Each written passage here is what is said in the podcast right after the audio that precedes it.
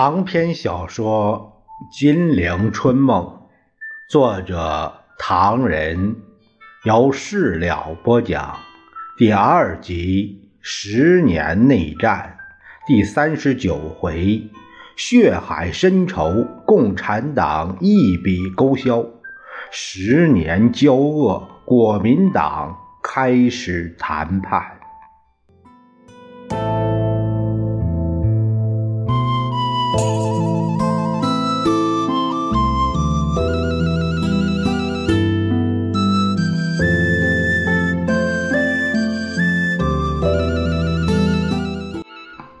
咱们书接上回，却说蒋介石向端纳问道：“海陆空三军都听何应钦的吗？”“不不不。”端纳安慰他说：“委员长，海陆空三军如果听任何敬之调动，那他不会委任刘志、顾祝同两位担任讨逆军。”东路军、西路军总司令了。端纳接着以手抚胸，而且托上帝之福，自从前天西安事变开始，一直到今天为止，一连三天都是阴天。今天我降落时也很困难，能见度很低。如果天气晴朗呢？那西安是否已经被炸平，都很难说呀。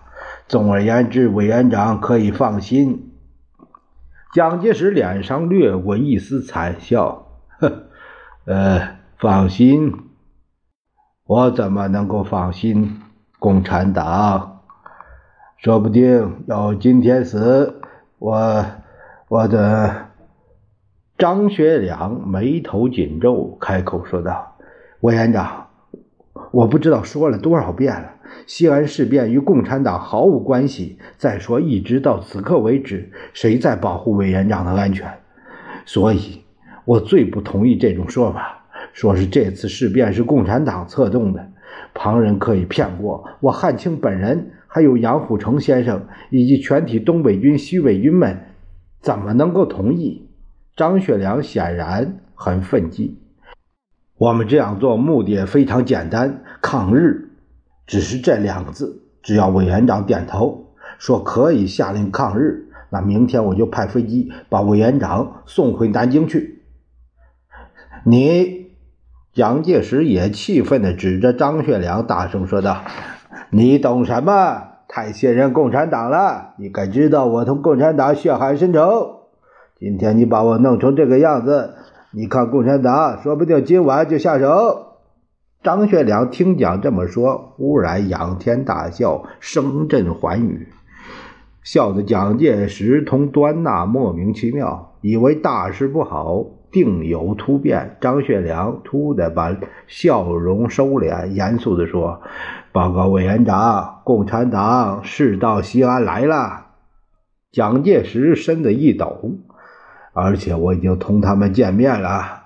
蒋介石整个身子。瘫在了太师椅上，而且我们已同中国共产党，呃，军事委员会的副主席周恩来、中国共产党东部红军的参谋长叶剑英、中国共产党西北区苏维埃主席秦伯古三位代表在今天下午发过宣言了。蒋介石眼睛紧闭，靠在椅背上直喘气。我们的确谈到过委员长的安全问题，你们怎么说？端纳立即发问。蒋介石惨白的脸上泛着汗，合上的眼皮也睁开，呼吸更加急促，喉间就有如装了个风箱。报告委员长，张学良说道：“我说出来，你一定不会相信的。”中国共产党对于西安事变的政策是要争取一切可能的力量转移到抗日战场。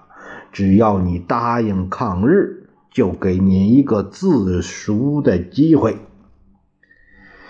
啊，上帝！端纳像放下千斤重担似的，一样轻松。我这次西安之行成绩太美满了。他奔过去，指着蒋介石的双手：“委员长，我给你道贺，不需多久，我们就可以回到南京了。”蒋介石心头也一阵轻松，但疲乏的摇摇头：“我才不信共产党，共产党同我有血海深仇。今天我成这个样子。”他们难不成还放了我？不可能！张学良实在听不下去，倏地起立，双手反眼，无无量的皮靴在大方砖上来回走动，雪白的墙上移动着他细长的身影。半晌，张学良停止在蒋介石面前，悲壮的侃侃而谈：“委员长，在您心目中……”是自己的性命第一，这当然难怪。蝼蚁尚且贪生，何况您委员长？但问题是我们这次兵谏的目的，并不在于伤害委员长。东北三千万父老兄弟姊妹，《论语》铁蹄，他们在伸着头颈盼望，盼望汉江率领十三万子弟兵杀回东北，赶走豺狼。而这个行动必须委员长批准。可是委员长不但不准，还痛骂汉卿丧心病狂。汉卿受不住了，这才请委员长在这里委屈几天。只要委员长点点头，一声号令，全国抗日，汉卿绝对替委员长打前锋，碎尸万段，在所不辞。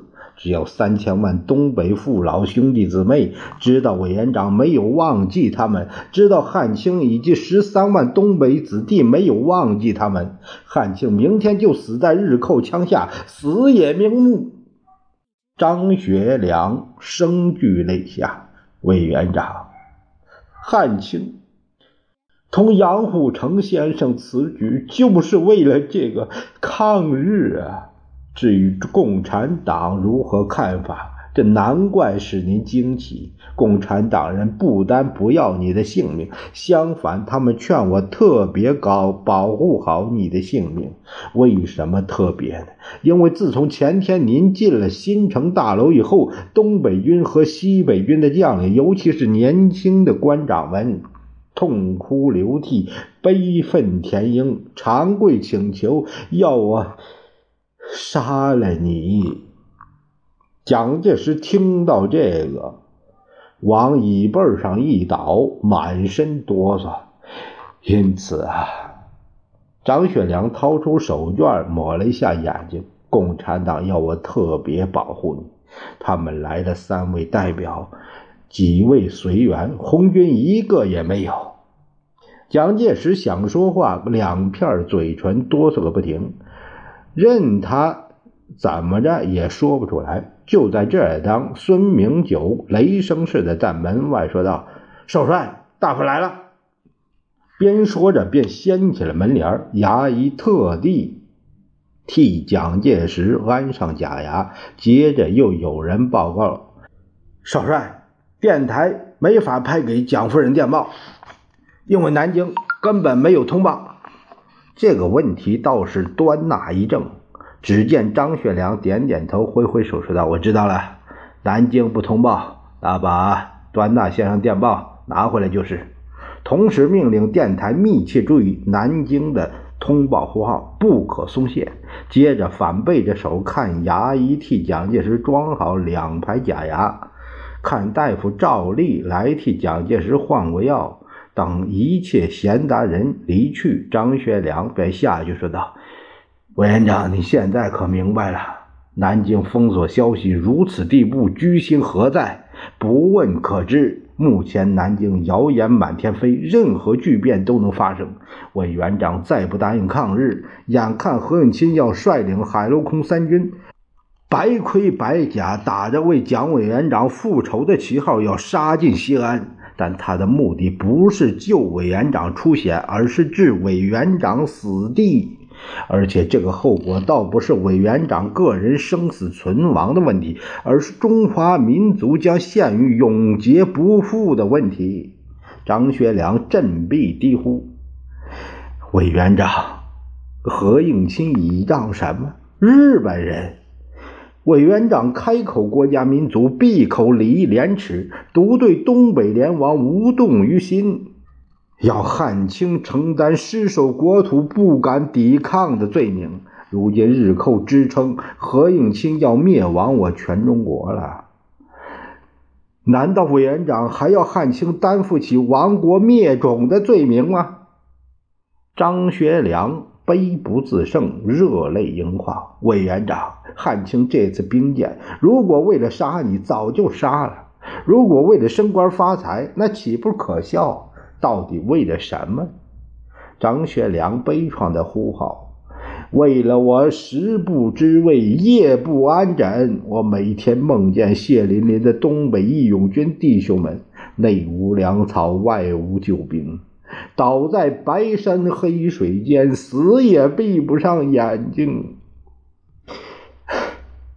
他们要瞧一瞧汉卿到底是不是条汉子，有没有良心。我每天梦见三千万东北父老，他们承受着奸淫掳掠、家破人亡之苦，他们无数的手在我面前招着，招着，委员长。三千万同胞的苦难已经够受了，难道您要四万万七千五百万同胞给日本鬼子刀踏干净啊？猛地，蒋介石一拍桌子，抱着脑袋大叫着：“够了，够了！我不能再听了，我不要再听了！”少帅。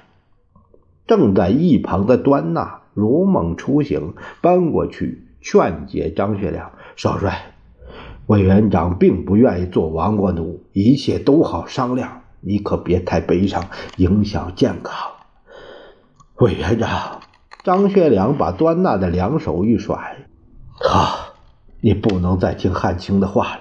汉卿再把共产党人的看法跟你说说。”中国共产党在你心目中是洪水猛兽、土匪盗贼，你也一口咬定说他们会杀了你，是吗？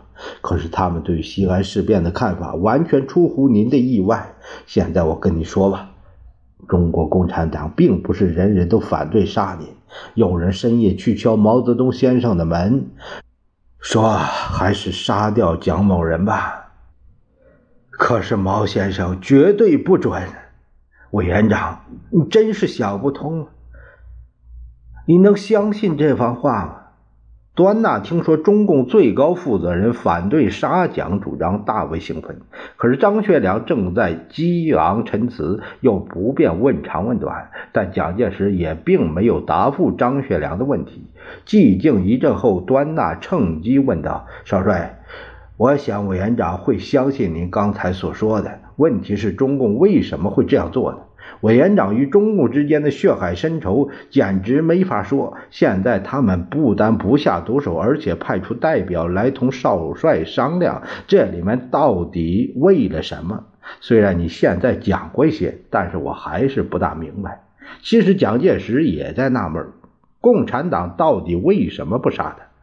于是镇静下来，听张学良如何回答。张学良只是挥挥手，揉揉眼睛，坐了下来，半晌才说道：“哎，我说过不止一次，中国共产党反对杀害委员长，他们并不是向委员长乞求，说这次不杀您，以后您不必围剿了。”张学良苦笑摇头：“ 不是这样的，他们不杀您，不折不扣的是为了大局。”端纳立即发问：“他们怕万一委员长遇害，国内各地军人便打起来，这个时候日本便浑水摸鱼，会灭亡中国吗？”我早说过了啊！端纳以手击掌，兴奋万状，伏在蒋介石耳边低声说道：“不让日本霸占中国，正是英美的主张。”我们只怕共产党在这个时候加害于您，没料到他们倒有这样锐利的眼光。这一点不同于英美，但是非常珍贵。委员长不妨同他们谈谈，而且要好好的谈谈。端纳使了个眼色，再说不谈也不行。用中国那句老古话说，委员长此刻是置身虎穴。蒋介石忙不迭的点头，可是也说不出什么。他的舌头在舔着新安装的两排假牙，脑海里起伏跌宕，永无休止。目前张学良的态度的确使他放下了半颗心，但这种说法是否可靠？共产党真的不杀他了？蒋介石不敢再往下想，但不想又不行。周恩来到达西安的消息使他吃惊。蒋介石自己明白，就以周恩来而论，他曾悬赏八万块银洋够他的生命。但可是，可是，西安古城入夜一片宁静，朔风在呼号，沙石在瓦上打滚，凄凉高亢的油茶叫卖声。替这古城添上了一笔苍凉之色。蒋介石俯首莫坐，心乱如麻。听梆子敲头更，张学良看看手表，起立说道：“报告委员长，请委员长休息一会儿，吃点东西。半小时以后，有几位客人要来见您。”“谁呀？”端纳一跃而起，“是不是周恩来、叶剑英、秦伯古三位先生？”“是的。”端纳马上立起身子，想追问几句。张学良已经离去，他回头看看蒋介石，只见他龇牙咧嘴，两眼失神，双手紧握住太师椅的扶手，好像想站起来又感乏力的样子。端纳稍稍走过去，低声问道：“委员长不舒服吗？要不要请大夫马上过来？”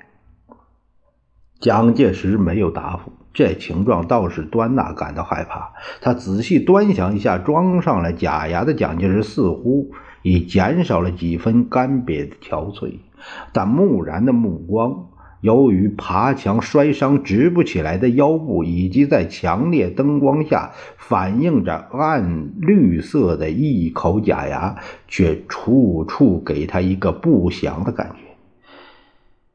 这个人。端纳叹息说道：“这个人从今以后，即使他的伤处治愈，实际上再也直不起腰来了。”端纳不敢再叫他。伸出手去试探蒋介石额上的温度，可是他的手刚刚按上，蒋介石却像触了电似的直蹦起来，嘶哑着嗓子惨叫。端纳大惊失色，恐蒋介石跌倒，一把抱住了他。门口的卫兵也闻声奔入室内，两人就把他抬到床上。只见蒋介石一个劲儿的喘气，摸着腰部呼疼。卫兵于是赶紧把大夫找来。接着，张学良闻讯赶到，七手八脚忙了一阵子。蒋介石这才如梦初醒，从床上坐起来，揉揉眼睛，问道：“周恩来呢？你们不是说他要来吗？”张学良低声说道：“是，周先生他们一会儿就到，委员长可以休息一阵。”哎，吃点东西，回头大家多谈谈。蒋介石指指腹部，摇摇头，表示不想吃。那汉卿等候周先生去他们去了。刚要跨出客门，只听院里一声敬礼，孙明九迎面而来，报告少帅，周先生他们三位驾到。于是张学良迎上前去，寒暄了一阵，相继朝蒋介石卧室走去。那边蒋介石已经听到耳朵里，早已魂飞魄散。他心想：无论人家怎么说共产党的好话，但共产党人以及进步分子所流的鲜血，足以让他在上面划船。今天周恩来、叶剑英等人狭路相逢，肯放过他才怪。想着想着，蒋介石又哆嗦起来了。迷迷糊糊中，似乎双臂给人直住，扶着他走向客厅的中心。面前似乎立着三个穿棉布大衣的客人，耳边似乎是张学良的声音：“报告委员长，周先生、叶先生、秦先生他们三位拜访您来了。”蒋介石耳边似乎响起一个巨雷，不知是谁开了口。委员长您好，接着，另外两个人也这么称呼着。端纳心中暗喜，好极了！共产党人的确不想杀蒋。瞧他们三个人的态度多温和，一点没有把蒋当作俘虏看，而且还叫他委员长，这不是和平的象征吗？但端纳也非常着急。只见蒋介石张口结舌，双手颤抖，连握手都失去了控制，惊魂稍定，立即揉揉眼睛：“呃，我刚才……”一个无头晕，天昏地眩的，明知道你们来了，有话说不出口。委员长辛苦了。端纳双手按在桌上，长长的透了一口气。在大家没有说话之前，我先来报告一下关于南京的情形。端纳说了一阵，叹气说道：“各位先生，目前的情形就是这样危险。好在张先生把周先生、叶先生、秦先生三位请来了。”委员长也在这里，希望大家好好谈一谈。你们国共双方已经十年之久，没有好好的谈一谈了。这正是冤家宜解不宜结，国家大事放第一。Bye.